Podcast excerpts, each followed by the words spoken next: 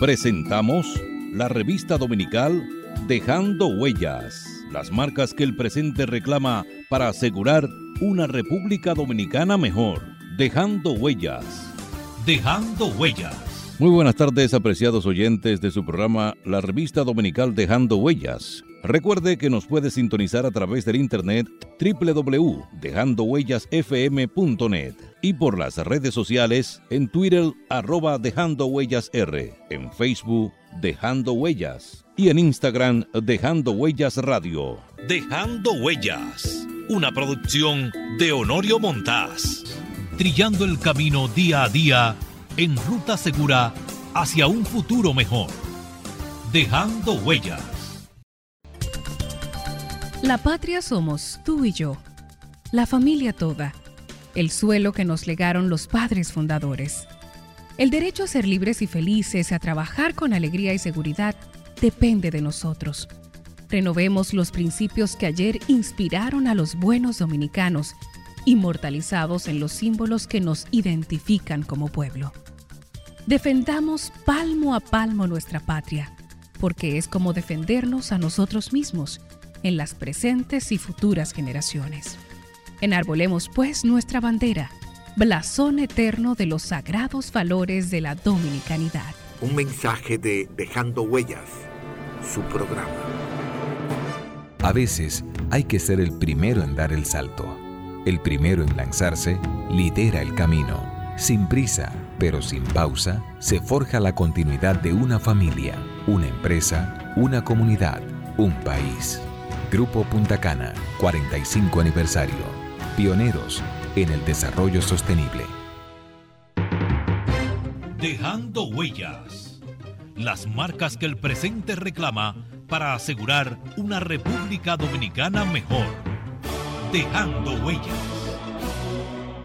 Yo tenía, yo tuve la yo le ofrecí a José Florentino, que era el presidente de Telecable Nacional, eh, en esa época yo tenía una relación muy cercana con Florentino, pero además eh, yo trabajaba con César Medina, que tenía arrendada la programación del Canal 10. Del Canal 10, sí, Entonces eh, yo me acerqué a, Florentino y le dije, mira Florentino, tú tienes un, un arma fabulosa para, para hacer un buen negocio y crear un medio de comunicación importantísimo. Vamos a crear a través de los cables no pensando en la televisión abierta, que era lo que todo el mundo y era lo que facturaba bien, ¿no?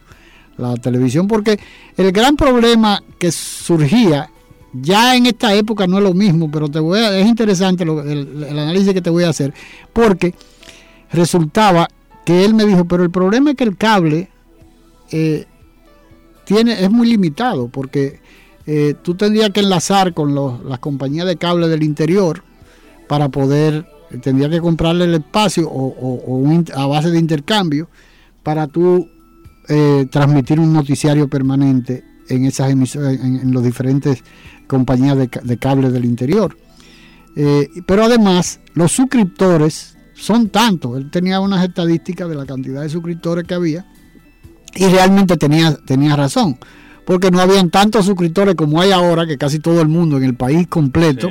Eh, eh, el, canal que no está en cable. Una vez tenía Telecable una guerra con los canales nacionales y lo sacó todo del aire. Claro. De su fibra y tuvieron que, tuvieron que, negociar, con él. Pero es por, pero eso mismo, pero a donde voy es, eh, Saúl, tú que eres un, un emprendedor y que ha, y que ha tenido la, la, la persistencia de, de, de demostrar, de tratar de demostrar la importancia de los periódicos digitales con relación a los medios impresos.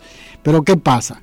Que asimismo como se decía en una época, que el problema de, los noticieros por cable, por la cantidad de suscriptores que tenían, no eran, también se decía de los, de los, de los, de los portales digitales, de los periódicos digitales, porque no había esa gran cantidad de eh, usuarios del internet. Sin embargo, y ahora que hay millones de cuentas, ahora, ahora, ahora, no, claro está. Ahora la situación te ha dado la razón, ¿no? Pero hubo una época en que no era realmente lo mismo. Y eso yo creo que es interesante. Pues yo veía eso, que se había un invento nuevo. Así mismo como te dije que vi que el cable, eh, vino la conversación, entonces yo veo que hay un invento nuevo que se llama Internet y fruto de otra circunstancia que es que yo ya tengo, tuve que cerrar la empresa de la televisión y liquidar el personal. Entonces digo, yo voy a, me voy a meter en, un periódico de internet. Que aquí habían los periódicos de internet. Aquí habían todos los periódicos. Aquí estaba clave que era. No, no, no. Aquí eh, el internet eh, es, aunque tú no lo creas, digo, ya no es un niño, ya es un adulto. Pero el Internet comercialmente hablando comenzó en el año 1981-1982. Sí, como, como ya con el empuje comercial que tiene en los actuales momentos. Entonces, yo, eh, desde ese momento, yo quiero que tú sepas que los periódicos nacionales han estado insertando sus ediciones matutinas, lo insertaban en Internet. Entonces tú lo leías ahí en Internet y era muy no, hay, hay, además hay ofertas de los periódicos impresos para su periódico en internet. Evidentemente porque es una es una forma de competir. Cuando nosotros entonces salimos con almomento.net estamos hablando del 2000 ya del 2006 2007 eh, eh, hace eh, no fue como en el 2008 por ahí todavía el internet estaba un poco débil pero nosotros empezamos a difundir noticias eh, actualizándolo permanentemente. Yo había tenido un, un espacio efímero trabajando en el diario Libre y me encargaron de la página digital, de ellos. Y yo me puse a estudiar, porque lo primero que uno tiene que hacer es estudiar las estadísticas de ese mismo diario y yo veía que la curva de la lectoría de la cosa es similar a la de un a la que se forma con un estetoscopio. Que la Ahí sube y baja. Sube y baja a medida que pa, pa, pa, pa, pa, sube. Entonces yo veía que la, la agujita empezaba a subir a partir de las 7 de la mañana. Alcanzaba su cúspide a las 8, 8 y media y a partir de las 9 empezaba a decaer. ¿Qué significaba eso, según yo interpreté? Que la gente se levantaba, leía el periódico, se metía altísimo a las 8, 8 y media de la mañana y a medida de las 9 y media, como ya leyó todo, ya eso se convertía en un periódico de ayer y, y el asunto volvía a caer hasta el día siguiente. Entonces sí, yo hice un primer ensayo que fue de meter una noticia a las 11 de la mañana. Y me tuve la sorpresa de que volvía otra vez a las 11 de la mañana pa, pa, pa, pa, pa, pa, la subía y se volvía a caer. Entonces empezamos a actualizar. Yo, entonces, cuando decido empezar mi proyecto, que es el de almomento.net. Porque tú saliste de, Diario, libre, de, diario libre. Empecé con mi proyecto. No, ya yo empecé con el proyecto. Eh, Estando en Diario Libre. de meter noticias, por eso se le puso ese nombre al momento, de difundir noticias al momento de producirse y de meterle con todos los hierros. Con, eh, eh, entonces eso hizo que ese periódico fuera sin pertenecer, sin tener una promoción, sin pertenecer a ningún grupo económico, sin tener el vaqueo de un grupo político. Nosotros nos metimos rápidamente en una, en una cantidad de lectores que fue sumamente eh, ascendente, hasta colocarse en más de un millón de visitas mensuales que nosotros tenemos en la actualidad. Ahora nos, eh, yo me he cuidado más de no sacrificar la calidad por la inmediatez, que es lo que yo creo que están incurriendo también algunos medios que no. Eh, cosas. Si una noticia es buena, es trascendente y está provocando una cantidad extraordinaria de comentarios, porque entre paréntesis el periódico de nosotros tiene la peculiaridad de que tú puedes escribir un comentario. Los periódicos tradicionales, debido a sus ataduras económicas y políticas y una serie de cosas que tienen, no se atreven a abrir el sistema de comentarios. Ninguno permite que un lector opine. No, claro que no. Y para todos los pocos que lo hacen, tienen que, tienen que inscribirse y, dependiendo de las condiciones anímicas, económicas, o conveniencia de ese periódico, Si está hablando en contra de, tal o tal cosa, que está hablando en contra de Danilo, espérate, o, de los vicini. O de los vecinos. Nosotros no podemos publicar este comentario porque nos va a traer problemas. No. En el momento.net yo creé un sistema que tú escribes el comentario desde tu casa o desde tu teléfono, donde tú quieras que esté. Y desde que tú le das enter, está publicado. Diga lo que diga. Lo único que yo no permito son eh, eh, eh, palabras, palabras y cosas de, esas, insultos. Y, se me van muchísimo porque ahí son 800 mil comentarios que se ponen al día. Entonces esa es la, esa es la situación. Yo ahora estoy entonces también, ya el periódico al momento es un proyecto que camina solo y está produciendo. Modestia aparte es el periódico que más anuncios tiene y más vende y yo tengo un personal amplio trabajando de, desde las 5 eh, de la mañana hasta las 11 y pico de la noche. Eh, yo ahora entonces estoy enfrascado en un proyecto de noticias de radio. De nuevo, de nuevo. Utilizando el mismo internet. Yo he amarrado todas las estaciones de provincia. Hablábamos ahorita al comienzo del programa de... Del país, del país. Del país, del país. Eh, hablábamos ahorita de, que yo me asombré cuando oía esta emisora en la que estamos hablando, que se metía directa como una piedra hasta más allá de... De, San Pedro de venía por la autovía del Este. Porque aquí todas las emisoras, ustedes las oyen con mucha alaraca, pero ninguna pasa de Villa Altagracia, ni, no, no, no, ni de eh, Boca Chica. Es cierto eso. La que se oye en San Pedro es la emisora de San Pedro, ¿eh? Y la que se oye en La Romana son las emisoras de la romana. Claro. Y las de Higüey son las de Higüey. La Z no es una emisora, la Z tiene muchas emisoras. Tiene una, una, serie de repetidoras. Y, también y también la, la, la, la, 91. y la, ¿Cómo se llama? La, la, la, que creó Teo Veras, que es del mismo grupo de, de Procomunicaciones. Esa tiene un sistema innovador que ninguna otra se ha interesado, tal vez por el costo, ¿no? que es una señal vía satélite. Ellos transmiten, a, tienen una, a un satélite y el satélite la irradia en todo el país. Eso es, es, una, es, una sola, es una sola frecuencia. Pues nosotros, yo he enlazado todas esas estaciones de provincia y yo modestamente, yo tengo 44 estaciones ahora aquí. Acabo de hacer un arreglo con el grupo de Hispano Cadena, Radio Cadena Hispanoamericana. Que era la que era de Dorín. Era la de Dorín. Ahora, ahora son del ah. ingeniero Carlos Osoria. O de Félix Bautista, que es lo mismo. Eh, bueno, yo nunca le he visto a cada Félix Bautista. Yo tampoco, pero él es el que está detrás de eso. No sé si es el cosa, pues yo creo que Pero bueno. El, eh, el dueño afirma que no. Bueno, fíjate que cuando tuvo en litigio, eh, cuando tuvo el sometimiento, una de las compañías que se embargaron fue precisamente ese grupo, ¿no? Pero bueno, vamos, vamos. Yo, eh, hice un acuerdo, sencillamente, yo hice un acuerdo de arrendamiento de esas emisoras. Eh, a mí no me importa que sea el dueño. Claro, claro. Sí. entonces, tenemos 44 estaciones de radio en toda la ciudad. Y tú has tenido el respaldo, el respaldo publicitario. pero imagínate, cuando tú llegas una, eh, con un folder a una publicitaria, le dices, yo tengo 44 estaciones de radio. Eh, se tiene que anunciar obligatoriamente. Claro, claro. Vamos, cambiando el tema, eh, Saúl, que es un tema interesantísimo porque no podemos dejar de lado ya.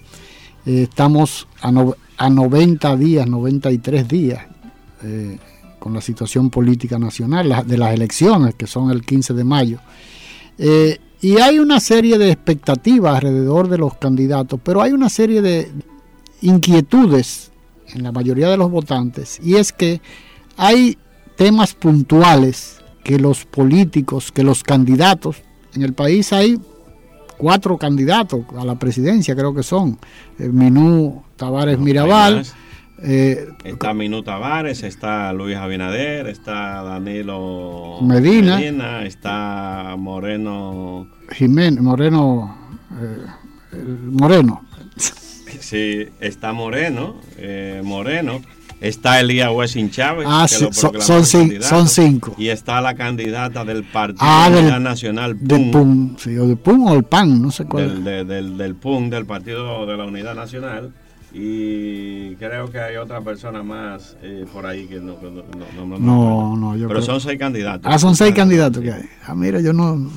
A mí se me había olvidado esa señora del, del PUN o del, del PUN. Eh, Elías Washington Chávez sí sabía que, que. Ahora, ¿qué puede aspirar antes de, de- de- de desarrollar la, pregunta de de las expectativas y de las y de, temas puntuales que no han abordado ninguno de los candidatos por- eh, eh, a la presidencia?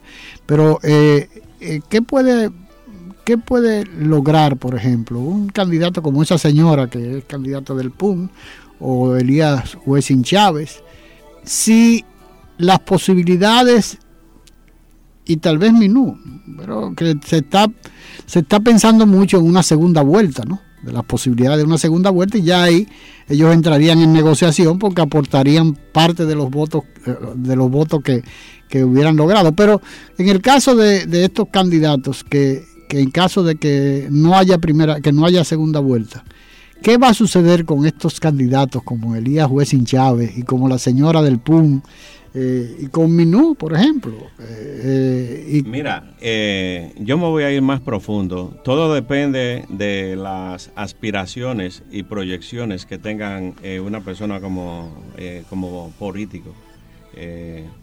Fíjate que cuando vos abandona el PLD en el año 1973, abandona el PRD en el año 1973 y funda el PLD, el PLD, vos sabías, estamos hablando de, de 1973. 73. Entonces, las, las elecciones habían sido 1970, en 1968, en 1966, 66, 70, 74, 1974, 78. 78. Quiere decir que vos en el 73 sabía, era el primero que sabía que ese partido no iba a, para ningún No, y a- además de la forma que él lo había conceptualizado, ¿no? Porque era un, un- un partido de cuadros que al fin y al cabo para tú ser miembro de un partido de cuadros tiene que primero estar identificado, primero, segundo tener una formación política y social que te permita tú embrujarte en un círculo de estudio, por ejemplo. Abandona el PRD eh, a finales del, Del- 1973, eh, si no Se- me equivoco. fue. 73, sí, eso fue después de la, del acuerdo de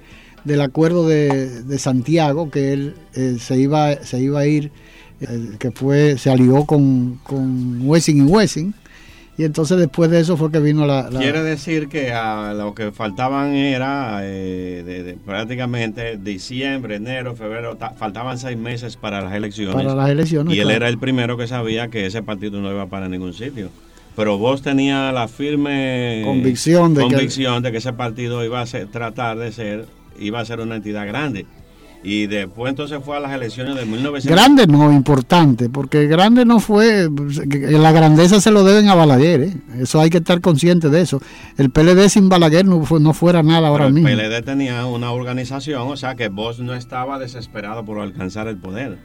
Eh, después viene la... Pero por la misma forma, eh, escúchame, eh, Saúl, porque es importante que los oyentes tengan una idea. Bosch eh, no estaba, estaba consciente de que, pero no estaba desesperado, porque Bosch, después que lo derrocaron, dio señales muy claras de que no le interesaba volver a la presidencia de la República. Bueno. Y, y trató en, el, en las elecciones del...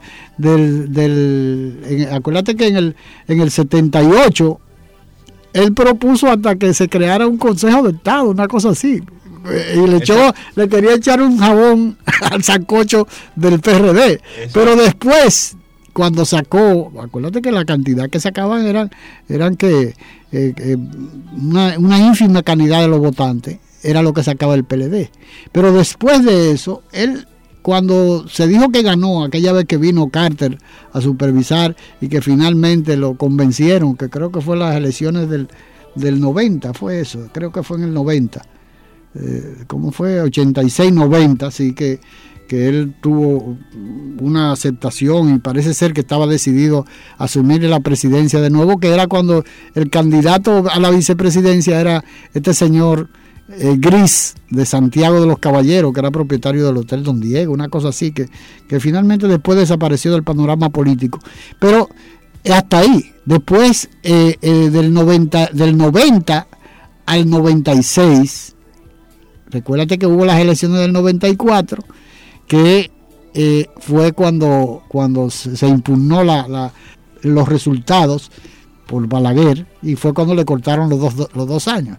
Ahora, a partir de ahí, el PLD logra llegar al poder, eso es indiscutible, porque Balaguer le dio su gana. Pero lo que te quiero dejar dicho es, el, o sea que él no tenía la idea de que, iba a llegar, no, pero... Pero que él, independientemente de que de si él tenía o no... Acuérdate que tenían 13 mil miembros, era lo que tenía el PLD de si en esa tenía o no propósito o vocación de retornar al poder, y eso es un criterio intrínseco. Claro, que tampoco... tampoco del color del cristal con que se mira. Claro, tampoco hay una... una... con que se mira. Eh, yo eh, quiero, es retomando tu pregunta, que nos hemos digregado un poco decir que qué harían Minú. Eh, eh, los cuatro. Depende también de qué, cuál es su aspiración de ellos. Si realmente, por ejemplo, Minú le convendría hasta.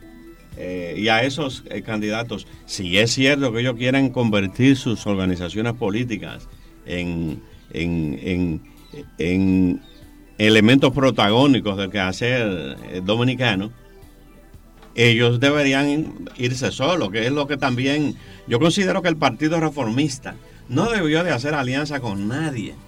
Y aunque supiera que no iba a ganar, que no iba a tener el asunto, participar en las elecciones y recomponerse y, volver a adquirir la acuérdate, acuérdate que, son, anteriormente acuérdate que hay que lograr un 5% para mantener el reconocimiento. Pero aunque te quede, aunque te queme, vuelvo y te reconoce, pero quizás el partido, sus prioridades del Partido Reformista en este momento no son, no son esas, son otras. Entonces todo depende de ellos, de, esa es la respuesta a la pregunta. Eso depende de cada Ahora, Saúl, hay una cosa importante que hay que tomar en consideración que las franquicias de los partidos políticos es un gran negocio. Por ejemplo, Moda, un partido insignificante que nadie conoce, le tocaron una cantidad de millones de pesos que no la brinca un chivo. ¿Y la estructura? Eh, y la estructura que, la, compró, la compró, eh, eh, la franquicia la compró Mira, es muy interesante, por ejemplo, ahora que estamos tratando el tema político, eh, un tema antes ya los minutos finales del programa, que es la un tema que yo quisiera tocar. El que yo, te, eh, el que yo te, planteaba, que hay, hay ofertas que la gente quisiera que los políticos le explicaran y que no, no lo tocan, no tocan eh, dentro de la... Yo particularmente, yo odio la política y he tratado de mantenerme al margen de la política. Durante esos años que yo duré, como no, decía, en el No diga que lo odia, tú lo rechazas. Trabajando realmente como editor político, yo acuñé una famosa frase que mientras más yo conocía a los políticos, más quería a mi perro. Mientras más yo lo conocía, yo le cogí un amor a un perro que yo tenía, porque era a propósito de lo, del asunto de los Yo lo quiero tanto que tengo tres perros. Entonces, pero vamos a hablar en serio. Mira, por ejemplo, si tú buscas todas las encuestas que se han hecho últimamente, la que hizo la Penn Show, la, la, que hizo la que hizo la, que, hizo Mark Penn, la que hizo la Galo, lo que ha hecho Suiza, la que ha hecho eh, Alfonso Cabrera asociado a los análisis y, todas esas encuestadoras, algunas rarísimas que han, que han aparecido, que siempre aparecen en los últimos tiempos. Entre paréntesis, para lo que menos sirve una encuesta es para lo que actualmente la están usando aquí en los actuales momentos, para lo que ustedes la usan, que es para ver quién talante, que, que Danilo tiene tanto, que Abinader tiene tanto, que Abinader está subiendo, que no está subiendo, que, que More, Ahora, este, ha sido un gobierno que ha tenido una estructura de encuesta desde que comenzó, ¿no? pero para menos es lo que eso sirve. La verdadera utilidad de unas encuestas, porque yo he hecho mi, una de mis profesiones una vez fue hacer relaciones públicas, eh, no a políticos, sino a empresas. Cuando tú le vas a hacer una relación política a una empresa o a un producto publicitario, lo primero que tú haces es que pide, ustedes tienen una encuesta, entonces ellos te dicen la percepción que la gente tiene De su producto. sobre ese producto. En este caso, para mí, eh, las encuestas que se han hecho, lo más trascendentes son la percepción que la gente tiene de los problemas nacionales. Entonces, si tú sumas, tú buscas todas esas encuestas, como yo la hice eh, recientemente y la puse encima de una mesa, Dejando huellas, trillando el camino día a día en ruta segura hacia un futuro mejor. Dejando huellas.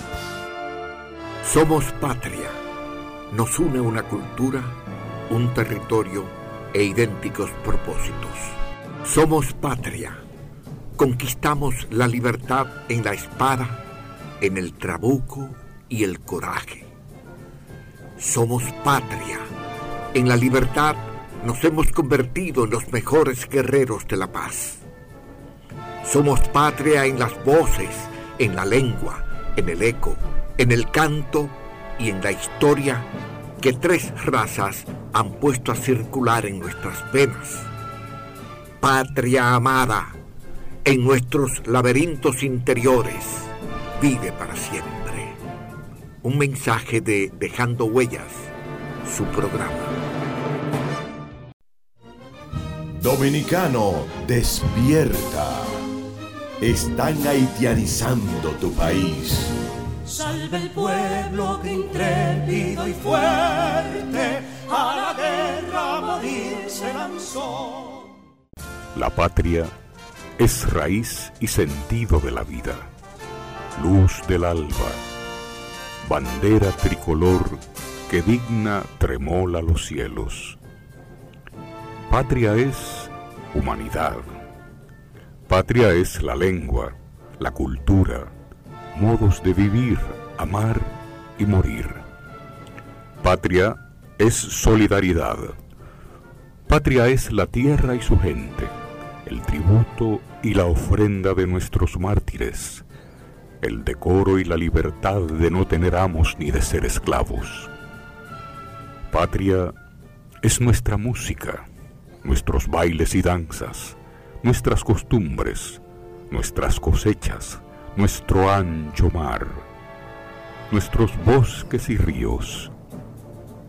Patria son nuestros amores, el ensueño, la llovizna sobre el rostro de una niña, las iguas y los almendros, la palabra alta, grande y clara de nuestro destino. Un mensaje de Dejando Huellas, su programa.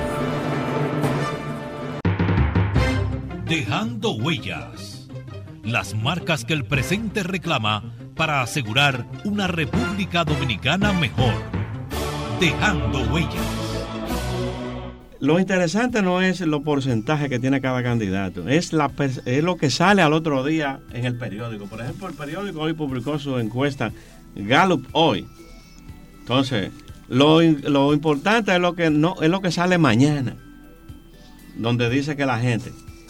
Esas encuestas, todas al unísono dicen que según la, percepción de la gente, el principal problema que tiene el país en los actuales momentos es la, La delincuencia, la inseguridad la inseguridad ciudadana. Ese es el primer momento que tiene, El el primer primer, problema. problema. que la gente considera. Segundo, el alto costo de la vida. Tercero, eh, el desempleo. Cuarto, la injusticia, o sea, la falta de una justicia eficiente. Y quinto, la corrupción. La corrupción. Entonces, yo concluyo señalando que los políticos que nosotros tenemos actualmente, ellos están emitiendo mensajes equivocados. Ellos están hablando... eh, Abinader tiene el problema de que no ha concretizado de cuál es su oferta electoral. Porque habla como de muchas cosas a la vez. Claro. Danilo está cometiendo el error Él de no habla, Danilo- Danilo no habla. que el país es una maravilla. Que el país no está mejor. Y el país no es una maravilla. Y eh, Moreno, yo no entiendo tampoco, él no, no, no entiendo qué es lo que, la- qué es lo que me oferta. Es como cuando tú vas... No, él, en su tema, él es mono, mono- monotemático, porque él de lo que habla de la justicia solamente. O sea, de que los problemas de judiciales se van a Los resolver. productos comerciales, como es un político en este caso, tiene que tener una oferta. Por ejemplo, eh, ¿por qué tú bebes cerveza light? ¿Y por qué tú no prefieres pre- eh, la, eh, La presidente, presidente? Tú eh, dices, dame la presidente light. Porque a mí me gusta la oferta de que es una cervecita más suave y más cosa. Entonces tú tienes que tener una oferta.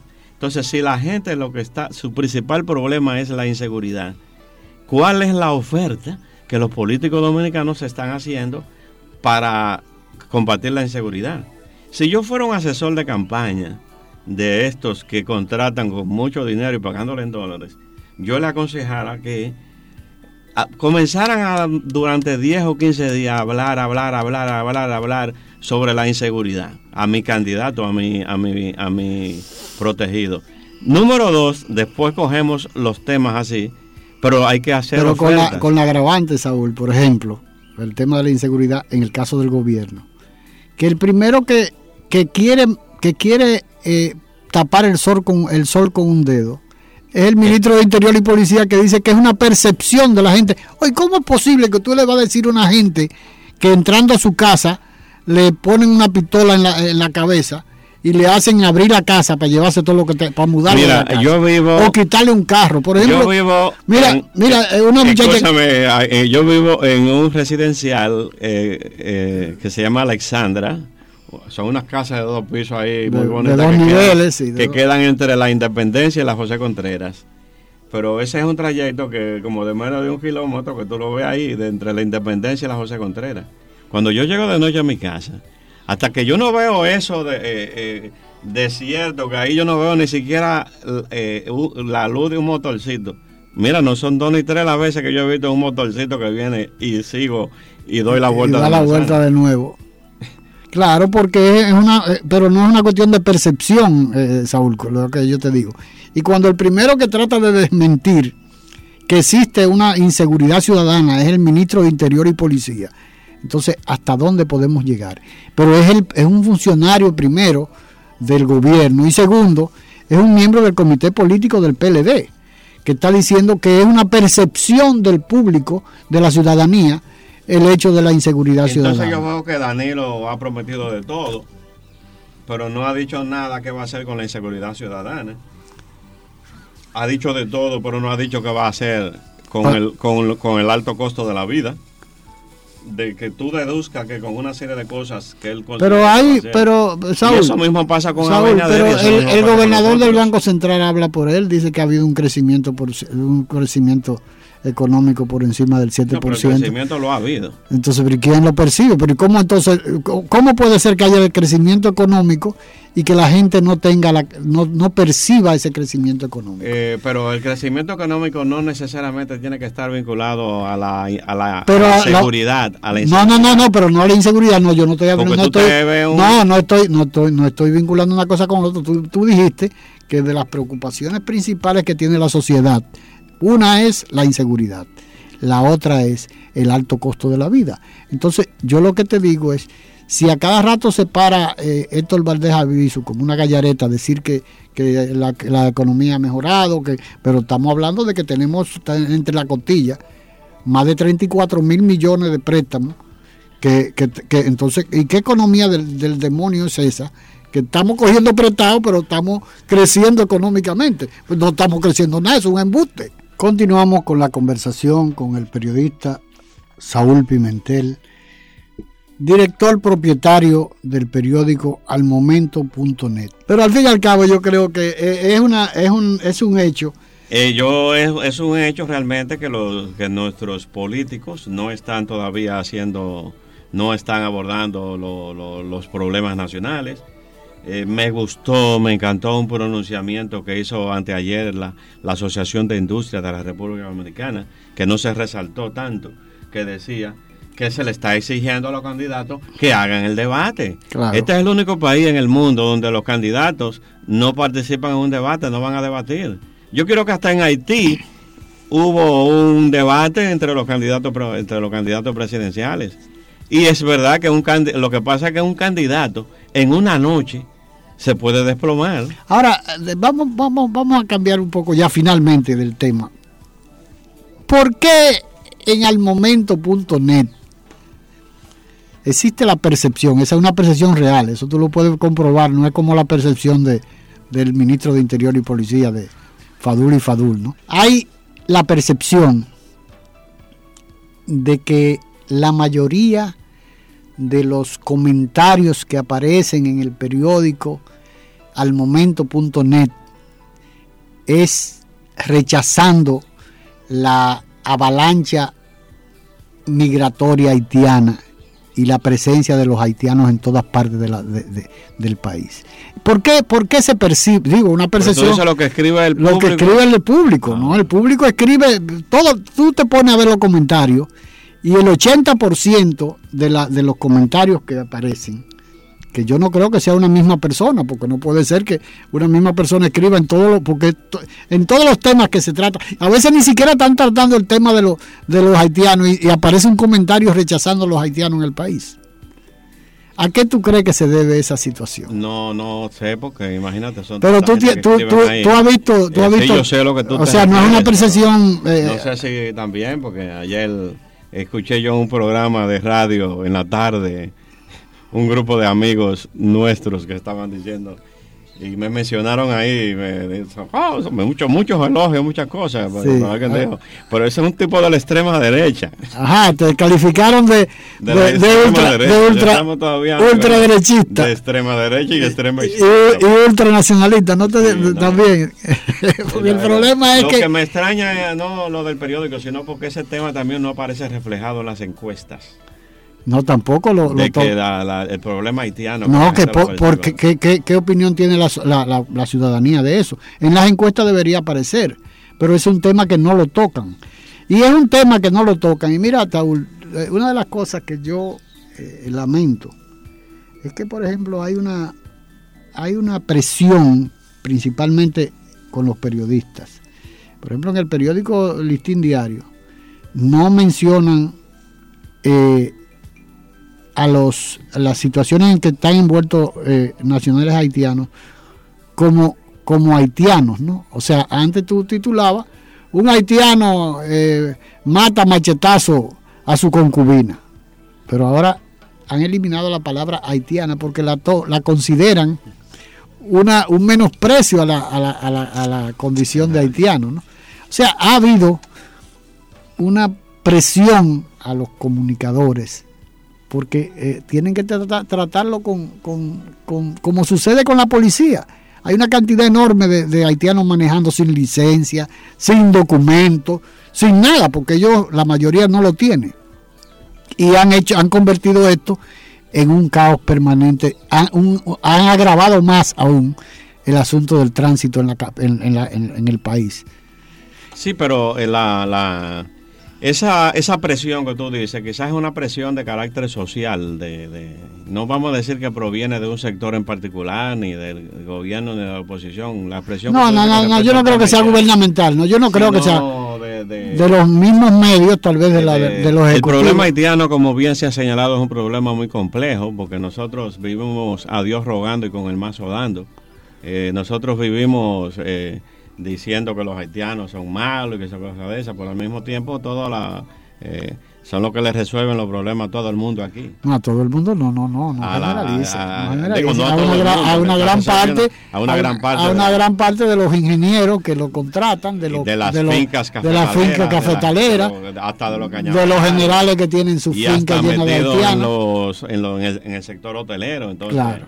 Eh, y en los apartamentos, como, como guachimanes de apartamento y que cosas viene el lobo, que viene el lobo, que el lobo cosa, pero sin embargo el lobo está aquí metido ahí durmiendo con nosotros en la misma cama. Bueno, Saúl, te agradezco muchísimo esta, esta conversación porque ha sido más bien una conversación entre amigos de temas que de seguro a muchos de los oyentes le, le interesa y que, y que tienen una opinión, además han conocido lo que es eh, eh, la opinión de un emprendedor en muchos negocios, en todo lo que se ha involucrado, que ha salido exitoso, ha salido airoso, de manera que son pocos los dominicanos que, que pueden exhibir esa condición, ¿no? Acuérdate lo que decía el, el, el, abuelito. Cantarín, el No, no, no, no, no. El, el, viejito charlatán, que muchos, en lo que son jóvenes, no, sé, no lo conocieron, pero lo que tienen, lo que tenemos más de 50 años, sí. Que decía que se puede parar de un país en el que al saber le llaman chepa y al peso tolete, que el día más claro llueve.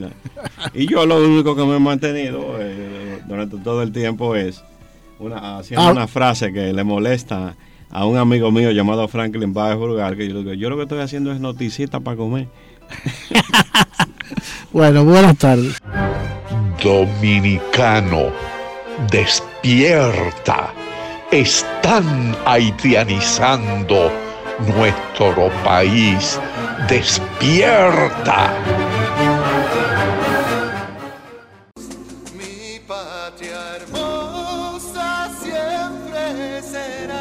Mientras no se escarmiente a los traidores como se debe, los buenos y verdaderos dominicanos serán víctimas de sus maquinaciones. Juan Pablo Duarte, dejando huellas.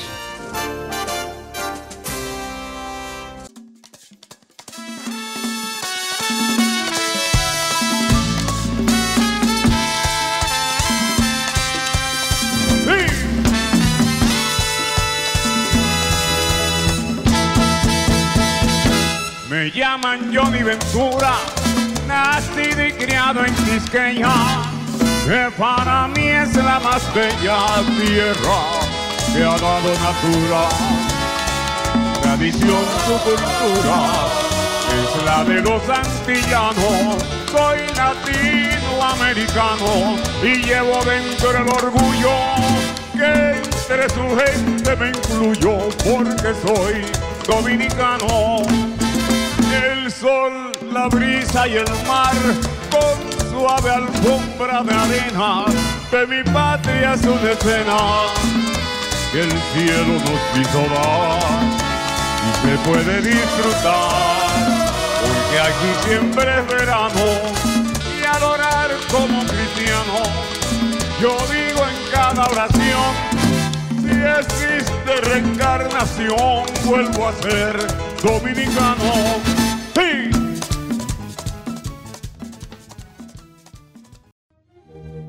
Juan Pablo Duarte, digno siempre de admiración y respeto, hablaba así. Nuestra patria sabe a sangre y un grupo de dominicanos indolentes hacen de nuestro país una cueva de traidores. Ya preparen nuevamente los cañones, aquí se peleará con más fuerzas para sacar a los invasores.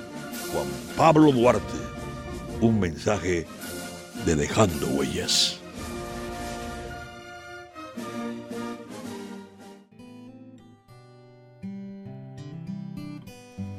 Yo soy isleña y vengo de Quisqueya. Pero un buen amigo le dice la bella. Y es que mis raíces vienen de esta tierra y pa' que no lo sepa estoy enamorada de ella. Yo soy isleña y vengo de Quisqueya. Y en mi principio llevo su bandera. Y es que no hay cariño nada que se parezca y pa' que no lo sepa dónde vaya. Siempre seré de ella. Yo me siento orgulloso de ser dominicano. Yo lo digo con orgullo. Soy dominicano. Tenemos una magia especial que todo el mundo la siente. De gente única. Yo no cambio este país por nada. Para mí es un honor decir que soy de aquí. Yo no cambio mi merengue ni mi alegría. Nadie se ríe más bonito que un dominicano. Una isla llena de sueños que hace que el que llegue se quiera quedar. Ten fe en tu país. Soy dominicana y me encanta ser de aquí porque no hay un rincón más bonito que Quisqueya para vivir. Soy dominicana y eso me llena el alma y si un día no estoy aquí, voy a cantar pensando en ti.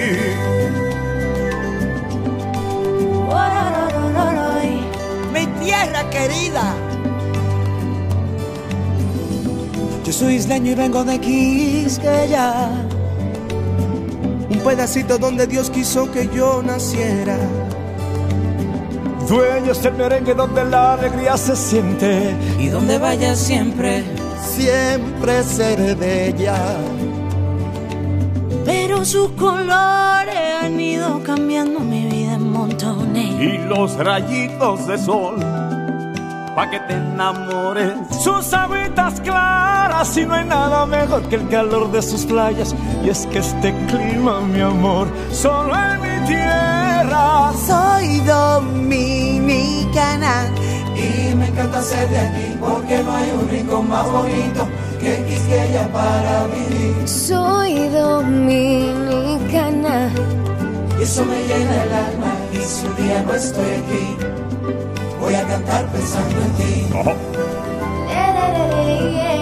Voy a cantar pensando en ti. Voy a cantar, voy a cantar. Oye, qué rico, mami. Estoy enamorado. Qué linda es mi tierra. Ay, yo vengo de una tierra llena de colores. De coco fresco, de caña dulce. Que yo soy dominicana, tierra de esperanza, lágrima y ámbar. De coco fresco, de caña dulce. de gente tierra más hermosa. Mi Quisqueya bella. Mi Quisqueya bella. Ay, mi linda Quisqueya. No hay tierra más hermosa como la mía. Es una bendición. De gente buena, mamá. Mi orgullo, mi patria bella. Mi pedazo de tierra.